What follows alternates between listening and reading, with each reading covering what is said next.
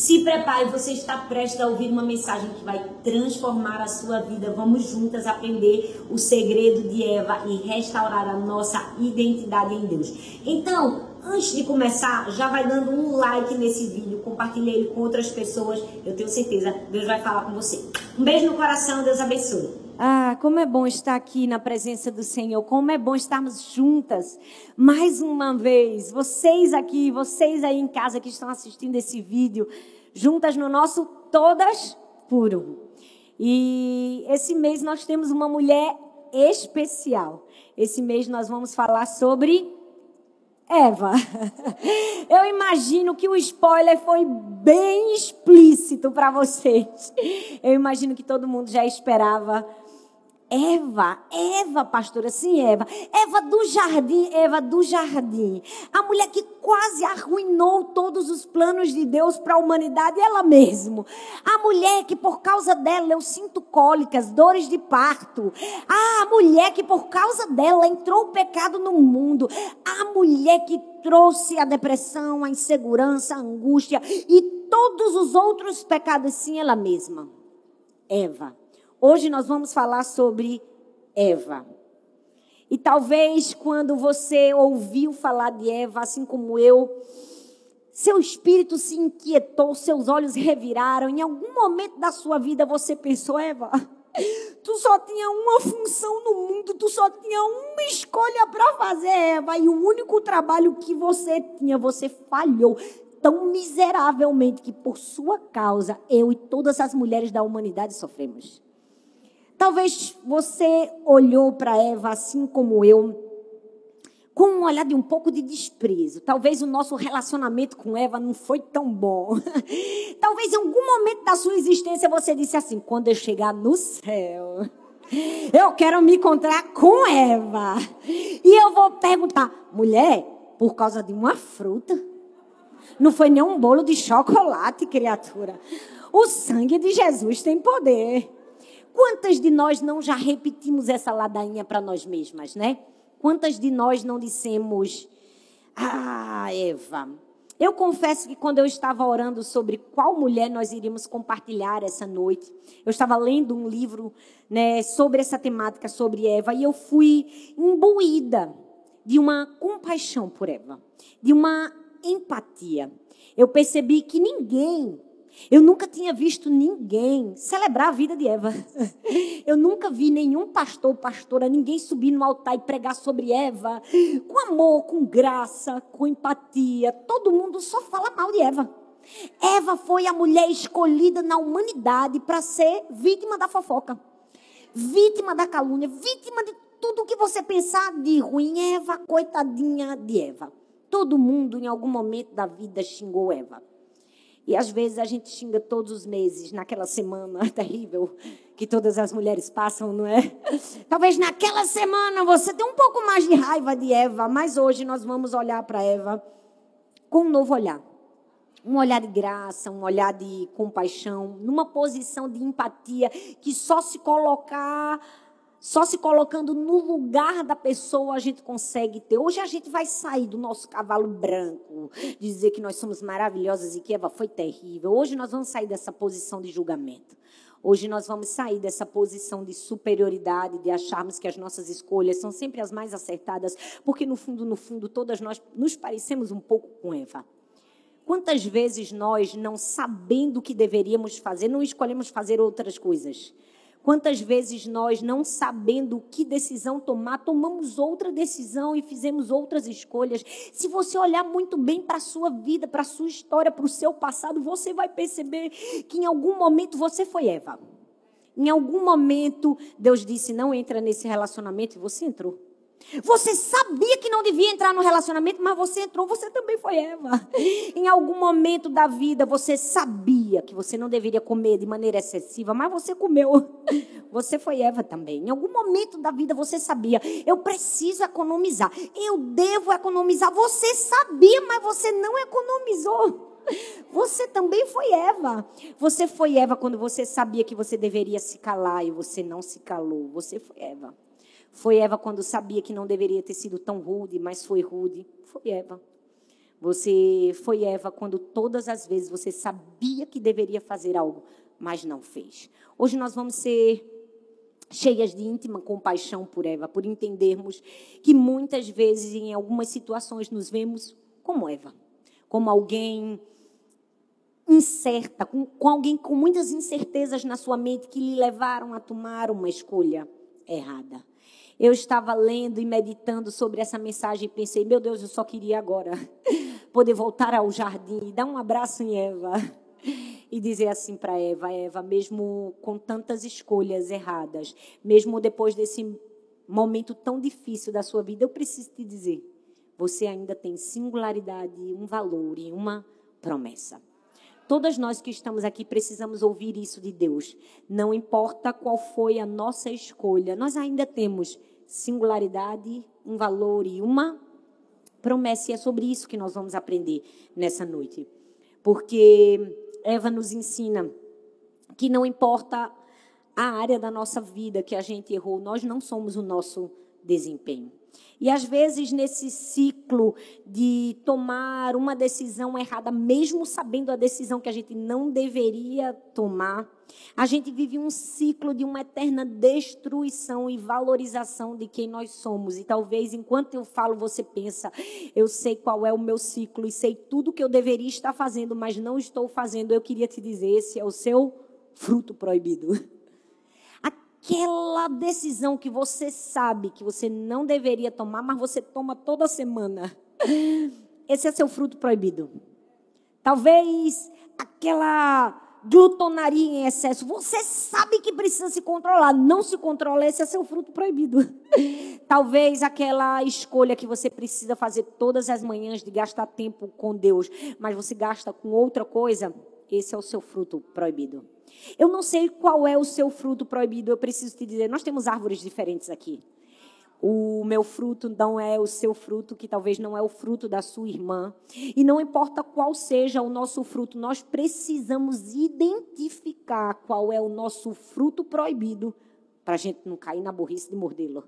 Para a gente não cair na tolice de nos deixarmos destruir por uma escolha errada. Hoje nós vamos refazer os nossos passos e enxergar onde nós estamos caindo e enxergar o lugar e o ciclo de dor e de destruição e de frustração que nós estamos, que está nos levando a um lugar de desesperança, de ausência de paz e de destruição para simplesmente refazer.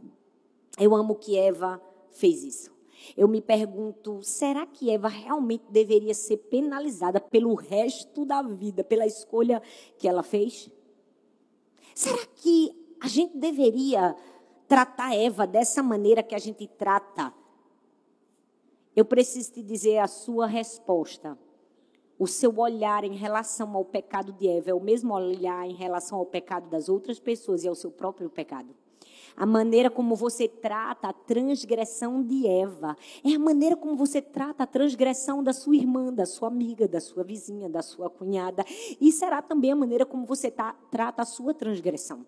Nós precisamos ter muito cuidado, porque às vezes nós estamos com o dedo tão preparado para apontar a transgressão do outro e não percebemos que fazendo isso nós estaremos também apontando a nossa própria transgressão sem dó nem piedade, sem compaixão alguma, sem empatia nenhuma. Hoje nós vamos aprender que todos nós estamos suscetíveis a erros, a armadilhas mentais, a escolhas infundadas. Nós precisamos entender que, mesmo que a gente esteja no jardim da presença de Deus, talvez a gente tenha comido de algum fruto que destruiu a nossa verdadeira identidade.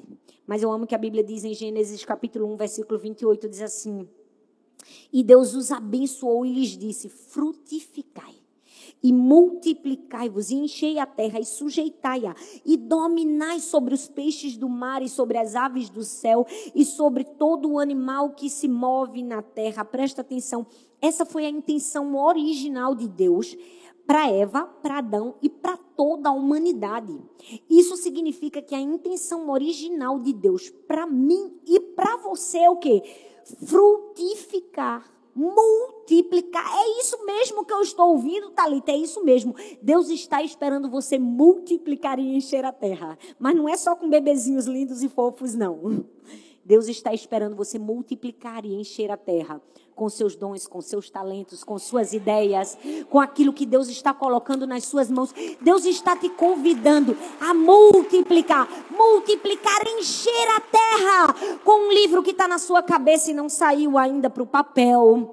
Com um negócio que está no seu coração, mas que você não trouxe à tona. Deus está esperando você multiplicar. Sabe por quê? porque eu amo que a nossa identidade não está atrelada ao nosso desempenho. É, Eva falhou, falhou terrivelmente, terrivelmente, ela errou, é inegável. Mas o fato de Eva não ter comido, ter comido o fruto, não mudou a intenção de Deus a seu respeito. O fato de Eva ter comido o fruto não mudou o amor de Deus ao seu respeito. Às vezes vamos fazer escolhas erradas, mas isso não muda o amor de Deus ao nosso respeito. E se eu fizer uma escolha errada, eu volto o caminho e refaço.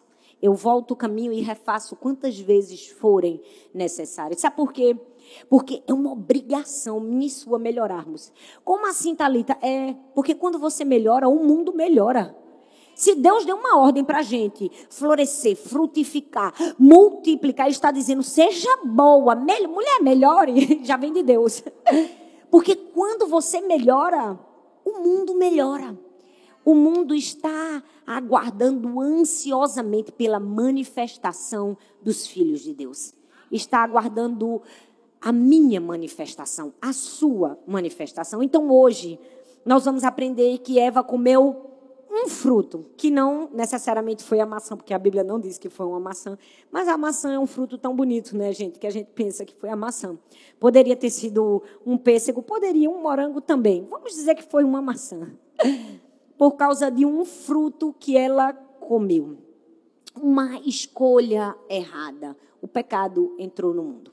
Mas hoje nós não vamos falar desse fruto, nós vamos falar de três outros frutos que nós precisamos. O primeiro fruto é o fruto da singularidade. Fala comigo, singularidade. A Bíblia diz em Gênesis capítulo 2, versículo 22 e diz: "E da costela que havia tirado o homem, o Senhor formou uma mulher e o levou até ele." Não sei se você percebeu que linda a história de Eva, né? Porque tudo em Eva é singular, tudo em Eva é único. Eva é a primeira de tudo, gente. Eva é a primeira mulher. Eva é a primeira noiva. É a primeira que casa na, na vida, na história da humanidade. Eva é a primeira mãe, também é a primeira mãe. Eva é a primeira sogra. É a primeira sogra. Eva foi a primeira. Você percebe que tudo na vida dela foi único, foi primeiro, foi singular. O nome Eva no hebraico pode significar viver, declarar, mostrar, revelar, significa vivificante. Mas tem um outro simbolismo no hebraico que diz que Eva significa doadora de vida. Que lindo, não é? Já pensou? Doadora de vida. E o texto diz que a maneira como Deus fez Eva foi muito lindo, gente. Foi um filme cinematográfico e apoteótico da Disney perdeu. Porque a Bíblia diz que Deus ninou Adão e fez ele dormir. Ninguém sabe o que foi que Deus deu para Adão. Se foi um remedinho, se foi uma música que tocou, Adão dormiu. E quando Adão dormiu, ah, da costela de Adão, ele tira quem? Ele tira Eva, ele faz a mulher. Eu me pergunto, por que, que Deus fez Adão dormir para criar Eva? Porque Deus poderia ter criado Eva de Adão com ele acordado. Poderia ou não poderia?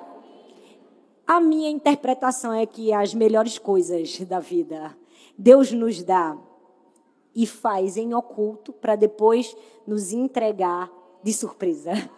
A gente nunca faz uma surpresa ruim, gente. Toda surpresa é boa, é verdade ou não é? A mulher é um negócio tão maravilhoso que ele diz assim: não posso entregar de qualquer maneira, tem que ser uma surpresa. Deixa dormir, fazer um suspense, todo aquele clima de romance. Porque quando ele acordar, ele vai olhar a mulher linda, maravilhosa que eu preparei para ele. Eu preciso te dizer, você é uma surpresa para o mundo. Você é uma surpresa de Deus para o mundo. Porque Deus poderia ter feito tudo às claras, mas ele diz assim: vou fazer algo tão lindo que eu preciso de penumbra, eu preciso de sono, eu preciso de algo que quando ele abrir os olhos, seu coração desfaleça. Você imagina que é assim que Deus nos vê? Foi assim que Deus nos criou? Foi assim que Deus criou Eva. Mas perceba que uma coisa tão linda, tão singular, tão especial e tão única não passaria desapercebido pelo inimigo das nossas almas. O texto diz em Gênesis 2, 25 que o homem e a sua mulher viviam nus e não sentiam vergonha. Eu fico imaginando Satanás vendo toda essa cena cinematográfica e apoteótica e percebendo que eles viviam nus e não tinham vergonha. Ou seja, eles viviam a sua verdadeira identidade. Eles eram verdadeiramente livres. Então o diabo pensou: eu preciso de um plano para acabar com essa singularidade e encher-eles de vergonha. E esse plano começa através de um fruto proibido. Eu não sei se você percebeu, mas o diabo tenta fazer isso hoje comigo e com você todos os dias. Ele tem um plano para destruir a nossa singularidade e nos trazer vergonha. Vergonha de quem nós somos, da cor da nossa pele, do nosso cabelo, na nossa posição social, do lugar que a gente veio. O diabo quer nos colocar num lugar de aprisionamento da nossa identidade. Ele quer nos constranger. Ele não quer que a gente ande livremente pelo jardim, desfrutando da nossa verdadeira identidade. Então, ele impõe vergonha de sermos quem nós somos de verdade. Ah, mas eu sou tão diferente. Pois é, isso é o diabo tentando produzir vergonha no seu coração. E ele, quando produz a vergonha, ele traz uma outra coisa: o padrão. Ele diz assim: Todo mundo tem que ser nesse padrão. Ele está perturbando a sua alma. Quantas mulheres estão perturbadas e não estão vivendo a sua verdadeira identidade por causa de uma vergonha que lhe colocou em uma caixa de um padrão que não foi formatado por Deus para você? Você consegue perceber isso? Deus desenhou para cada uma de nós uma singularidade, assim como ele fez com Eva. Uma história cinematográfica de um sono profundo de tirar de uma costela. Eu e você somos costelas únicas de Deus. Eu preciso te dizer, o meu coração precisa ser mais levado todos os dias até esse sentimento de compaixão com Eva, porque eu tenho mais costelas do que um ser humano normal. Eu não sei se você sabe, mas é, desde que eu nasci, eu só descobri isso quando eu tinha uns 10 para 12 anos. Eu tenho uma síndrome do desfiladeiro torácico. Eu tenho uma costela mais. Bem aqui, ó. Se você tocar, você vai ver um osso. É uma costela mais. Por que isso? Porque Deus queria que eu fosse uma Eva diferente. Todas nós temos algo que nos identifica. Todas nós. Eu confesso que essa costela eu não queria ter que às vezes ela me dá umas dores aqui, eu fico com o braço dormente, mas enfim, eu ganhei. Eu fui a premiada para ter uma costela a mais. Mas eu preciso te dizer, o diabo tentou destruir essa singularidade de Eva. Com que, Talita? Com uma pergunta. Meu Deus, uma pergunta sim, uma pergunta. Uma pergunta foi o suficiente para Eva desacreditar da sua verdadeira identidade e comer do fruto. A Bíblia diz em Gênesis capítulo 3, versículo 1. Ora, a serpente era o mais astuto de todos os animais selvagens que o Senhor tinha feito. E ela perguntou à mulher: Foi isso mesmo que Deus te disse?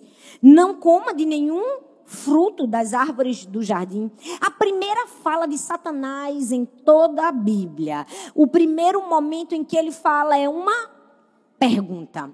E é uma pergunta para fazer Eva duvidar. Ele diz: foi isso mesmo que Deus te disse? Deixa eu te dizer, tenha muito cuidado com as dúvidas na sua mente. Elas são campo minado do diabo para te fazer destruir.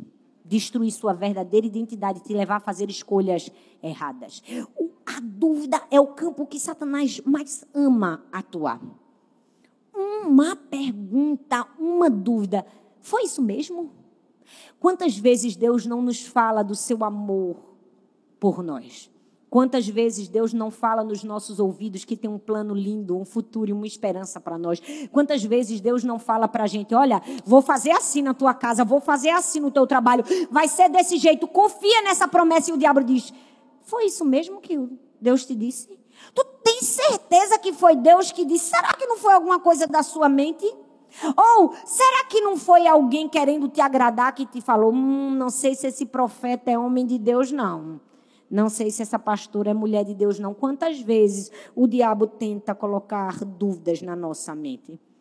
A verdade é que se não soubermos de verdade quem Deus é, qualquer pergunta que qualquer pessoa fizer vai fazer nos desacreditar daquilo que ele disse. Se a gente não souber de verdade quem Deus é, qualquer pergunta que qualquer serpente fizer para nós vai nos fazer desacreditar das palavras de Deus.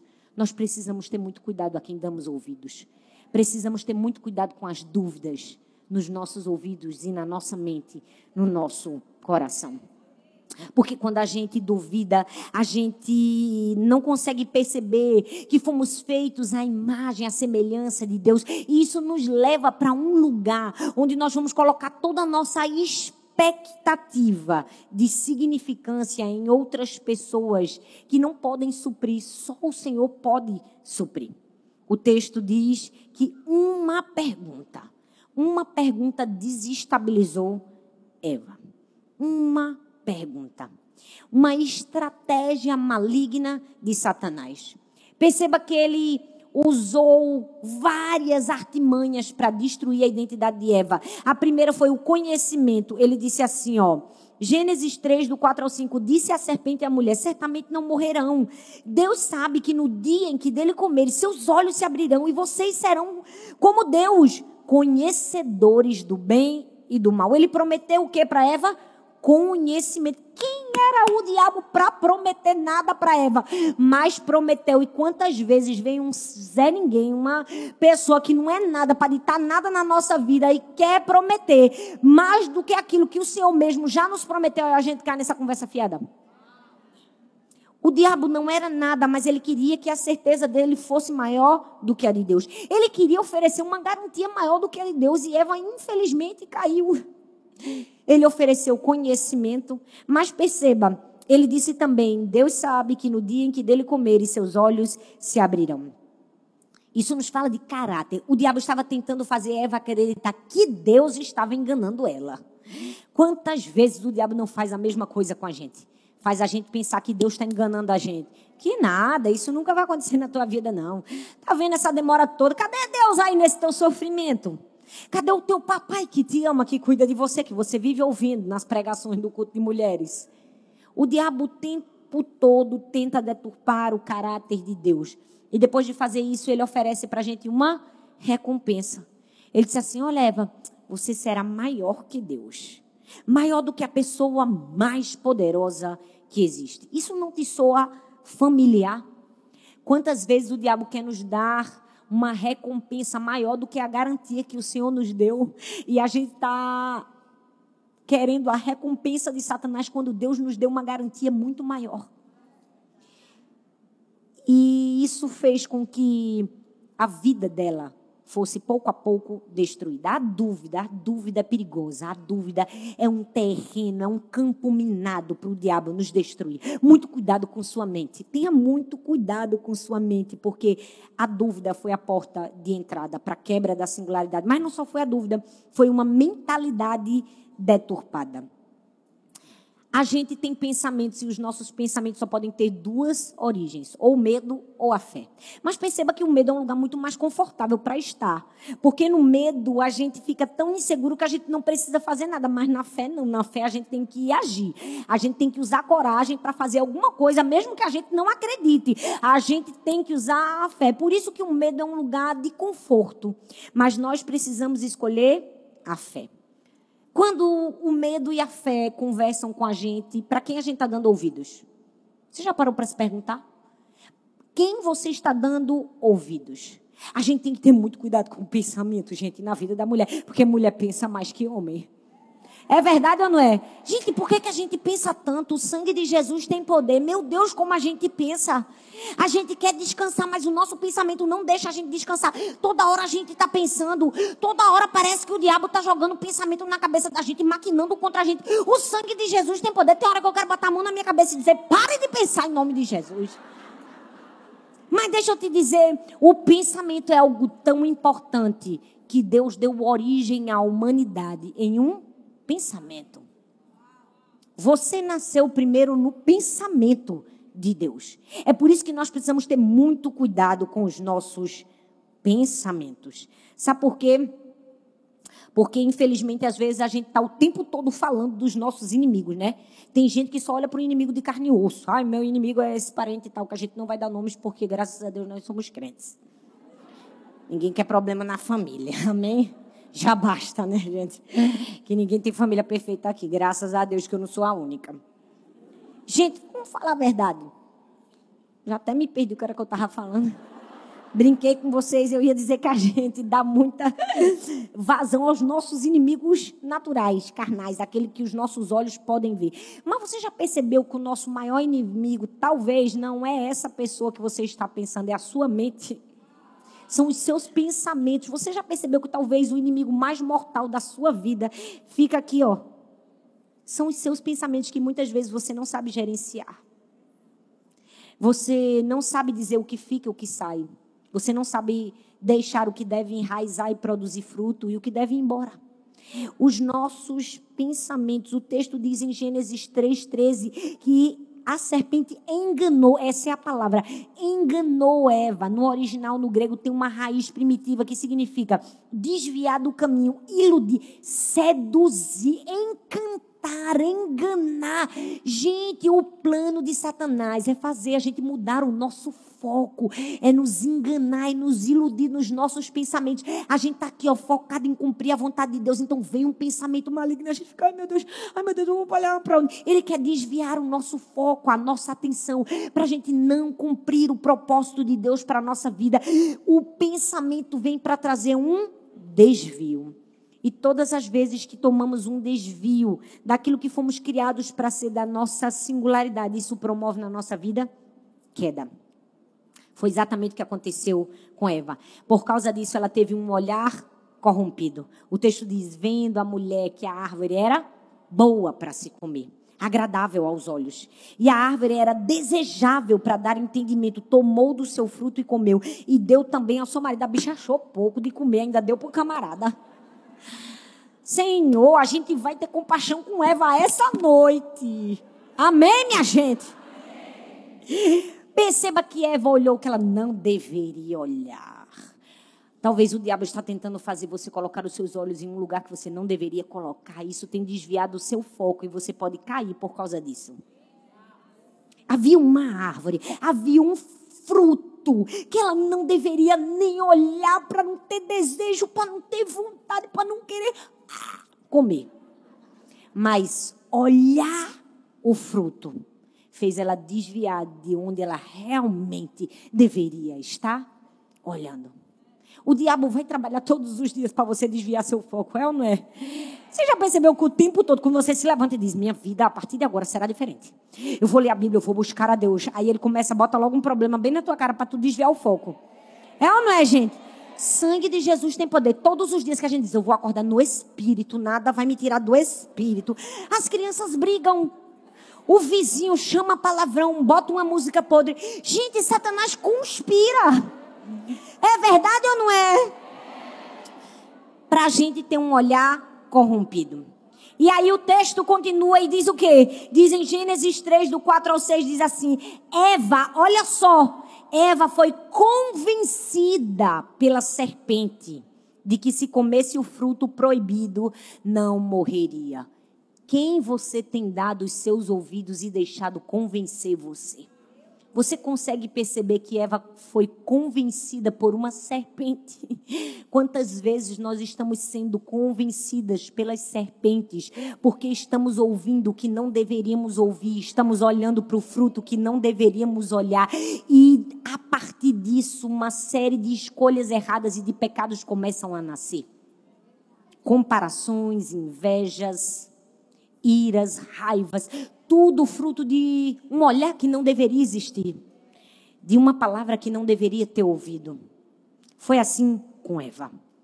Eu amo que enquanto Maria foi convencida por um anjo de que ela daria luz ao Salvador do mundo, Eva foi convencida por uma serpente de que Deus não tinha tanta razão assim. Isso nos faz pensar a quem eu tenho dado os meus ouvidos, quem eu estou deixando me convencer. Eu, eu tenho pena, porque eu fico imaginando Deus no céu olhando para a gente. Às vezes, uma pessoa ímpia nos convence e um líder temente ao Senhor, cheio do Espírito Santo, não nos convence.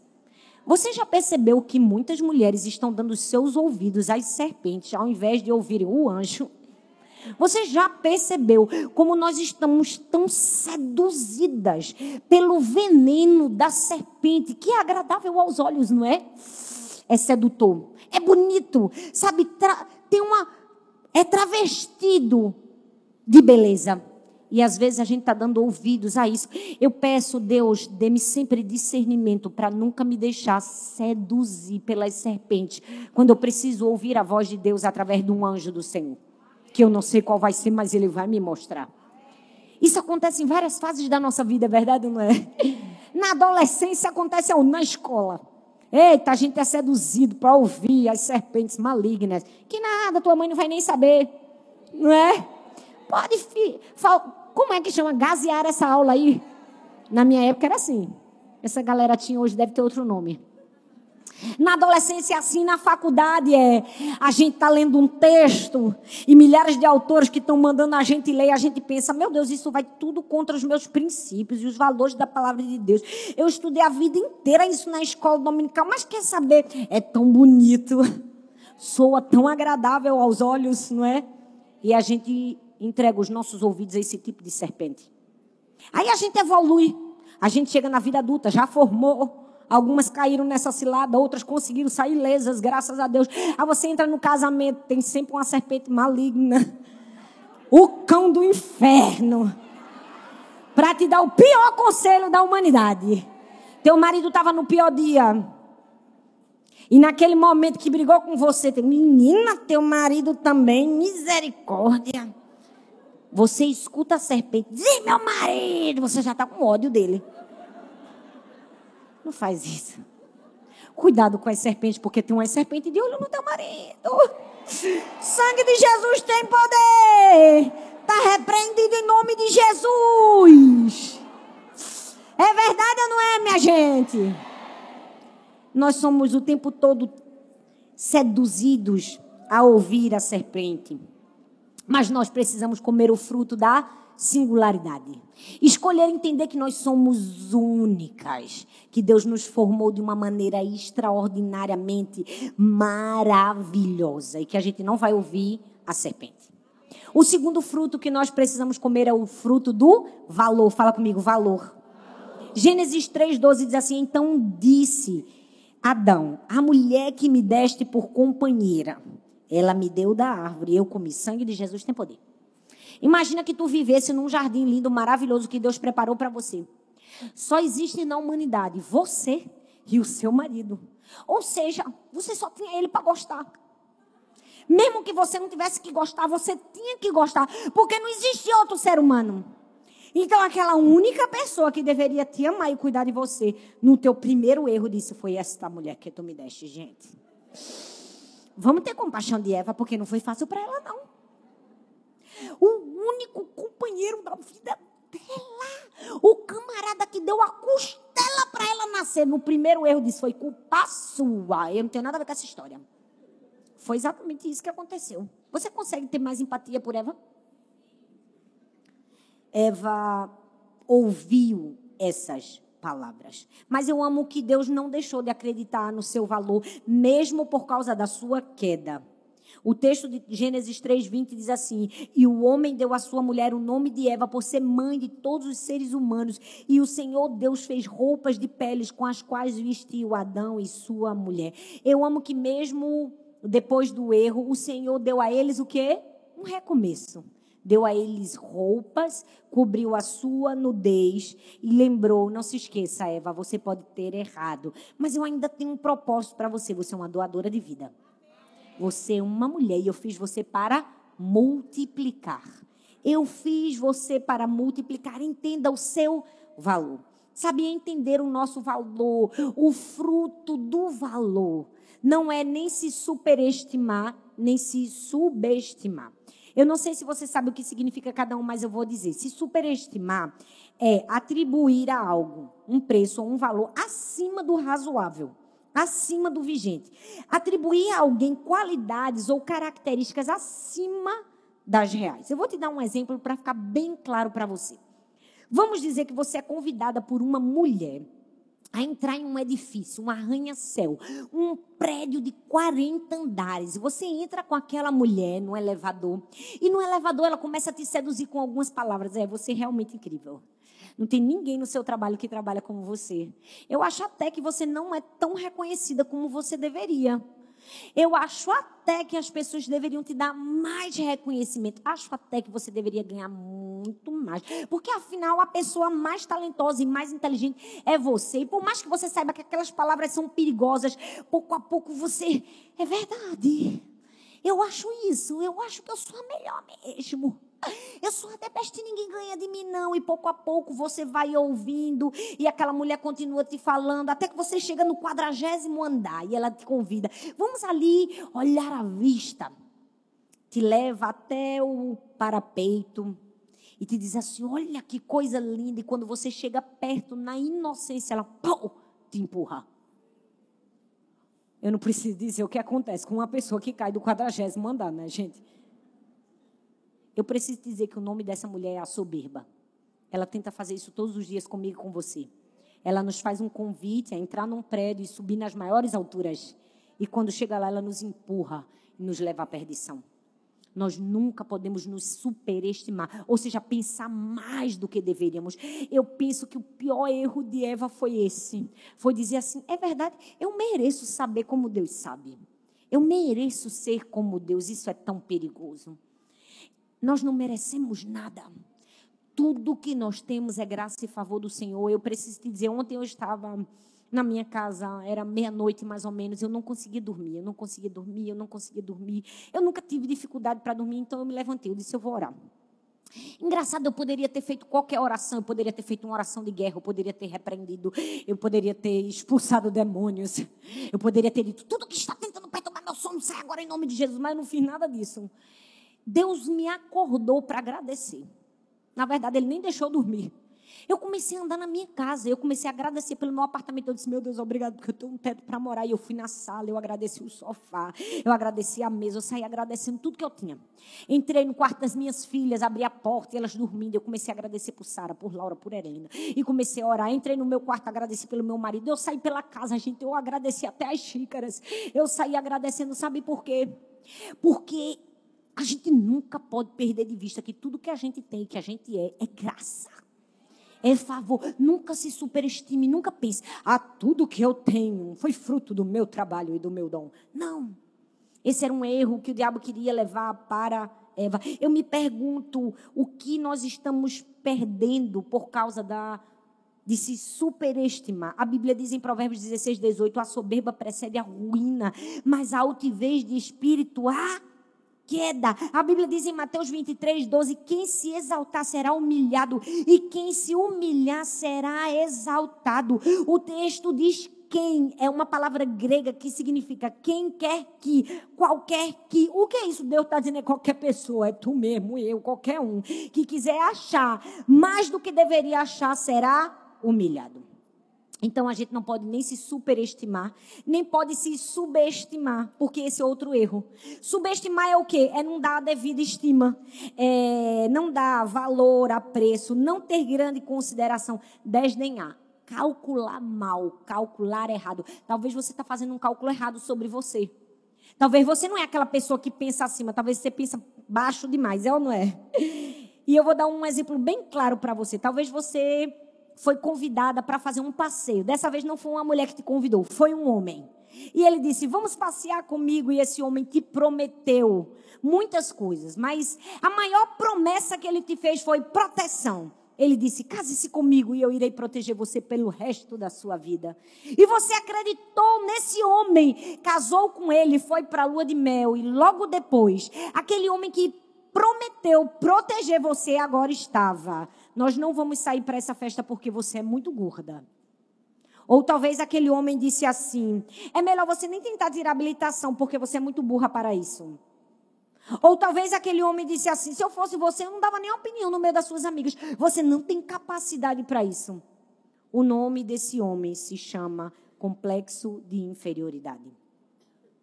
Às vezes nós estamos casando com ele, casando com uma visão deturpada acerca de nós mesmos. Quantas vezes nós estamos dando ouvidos a palavras que nos menosprezam e nos inferiorizam. Mas eu amo que Jesus vem para quebrar tudo isso. Ele se fez homem, carregou sobre si o peso da culpa e da maldição que era nosso, nos trocou em, em nosso lugar. Ele assumiu uma dívida que era minha e sua. Para quê? Para que a gente consiga se ver, se enxergar como ele nos vê. A gente nem pode enxergar além, nem a quem. Você consegue perceber o que você já perdeu quando você enxergou além? O que é que você já perdeu quando se enxergou além? Talvez uma amiga, porque uma pessoa que se acha ninguém aguenta ficar junto dela. É ou não é? Menina, tu precisa fazer um regime, porque olha meu corpo, olha o teu. Porque tem gente que é maligna. A pessoa diz, pastor, é, tem gente que é maligna. Ela não diz desse jeito, não. Ela diz com a capinha de superficialidade, mas diz. É ou não é? Tem gente que sabe ferir fingindo que está beijando. Sangue de Jesus tem poder, esse é o pior tipo.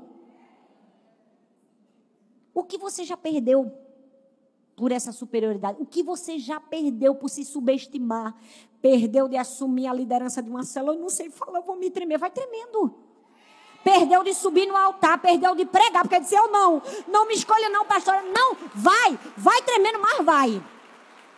Talvez você perdeu um emprego, porque se subestimar, você disse assim, não é para mim. Não estou preparada, perdeu o emprego. Talvez perdeu uma promoção que Deus queria te dar. Perdeu porque você não teve identidade suficiente para dizer, é para mim isso aqui. Talvez você perdeu um emprego, uma promoção, uma oportunidade. Talvez você perdeu uma viagem. Quantas pessoas olham, meu sonho era para Disney, mas isso não é para minha posição social. Perdeu, porque se você tivesse juntado, juntado, juntado, um ano, dois, três, quatro, você tinha ido. Se subestimar fez você perder. É por isso que a gente precisa ter sobre nós a visão que Deus tem. E essa visão só vem com uma capacitação divina. Olha bem para mim, põe sua mão assim, bem na sua frente. Você consegue enxergar sua mão? Eu quero te perguntar uma coisa: você enxerga a sua mão porque você tem uma visão boa ou porque você tem luz? Os dois. Porque você poderia ter uma visão boa, mas se não tivesse luz, você não ia enxergar. C.S. Lewis diz assim: Eu acredito no cristianismo como acredito que o sol nasce todo dia. Não apenas porque eu o vejo, mas porque através dele eu vejo tudo ao meu redor. Sabe por que muitas mulheres ainda não foram capacitadas para se ver como Deus as vê? Porque elas não deixaram sua identidade sobre a luz, sobre o sol da justiça. Elas não permitiram que Deus colocasse luz sobre quem elas são de verdade. E talvez você possa me dizer, é Talita, mas eu já sou crente, eu já sou crente há muitos anos. Não, eu não estou falando de uma escuridão de pecado. Eu estou falando de uma escuridão de ignorância. Muitas mulheres estão ignorantes a respeito de si mesmas, não conseguem se enxergar como Deus as enxerga. E o último fruto que nós precisamos é o fruto da promessa. Gênesis capítulo 4, versículo 25 ao 26 diz assim: Adão tornou a ter relações com a sua mulher, e ela deu à luz um filho, quem pôs o nome de Sete, dizendo: Deus me concedeu outro filho, outro descendente, em lugar de Abel, que Caim matou. A Sete nasceu-lhe também um filho, o qual pôs o nome de Enos. E o texto diz: presta atenção, foi nesse tempo que se começou a invocar o nome do Senhor. Presta atenção, Eva não permitiu que o seu erro impedisse ela de viver o seu destino profético. Ela errou, errou, falhou, falhou. Teve que arcar com as suas consequências? Teve sim. Mas ela refez o caminho. Ela disse assim: Eu sou uma doadora de vida. Deus me deu um propósito: multiplicar e encher a terra. E mesmo que eu tenha falhado terrivelmente, eu volto no caminho que eu falhei, eu refaço tudo novamente. Eu serei doadora de vida. E o texto diz que ela teve relações, e ela teve um filho, e outro filho, e outro filho. E a partir dos filhos, com os quais ela percebeu o seu erro, começou-se a invocar o nome do Senhor. Ela fez diferente. O que ela havia errado no começo, agora ela estava consertando. Deus está nos convidando a comer o fruto da promessa, a entender que, mesmo que nós tenhamos falhado, Deus nos deu uma promessa. A gente precisa refazer o caminho. Eu quero convidar você hoje a refazer o caminho. Refazer o caminho e entender que Deus tem pensamentos de paz ao seu respeito. Eu preciso te dizer: a maior batalha que nós enfrentamos nesse mundo é a batalha da nossa mente. Deus tem uma promessa para nós, mas o diabo o tempo todo vai tentar colocar na nossa mente que nós não somos capazes de receber essa promessa, ou que nós falhamos terrivelmente, que nós não deveríamos merecer essa promessa, eu preciso te dizer: não escute a serpente. Dê ouvidos à voz de Deus. Você pode ficar em pé no seu lugar. Eu não sei como você chegou aqui, talvez você esteja dizendo assim, é Thalita. Me identifiquei com Eva. Talvez você esteja dizendo, meu Deus, como eu sou parecida com Eva. Talvez, olha bem para mim aqui, não deixa nada te atrapalhar. Talvez você chegou aqui hoje e você pensou assim: Meu Deus, eu sou Eva. Toda vez eu sei o que eu devo fazer e eu faço o que eu não devo fazer. Talvez você está pensando assim: Por que eu sou tão Eva? Eu sei que eu não deveria falar e eu falo. Eu sei que eu não deveria comer, eu como. Eu sei que eu deveria fazer desse jeito, mas eu não faço. E por causa disso eu tenho colhido consequências terríveis. Eu preciso te dizer, refaz o caminho. Refaz. Mesmo que você comeu o fruto proibido, Deus vai te dar a chance de continuar sendo uma doadora de vida. Se Deus disse que você seria uma doadora de vida, você será uma doadora de vida. Você precisa refazer o caminho e dizer: Não, Senhor, não, eu não quero mais errar. A partir de agora, eu quero gerar uma descendência que vai por fim, porque foi isso que aconteceu.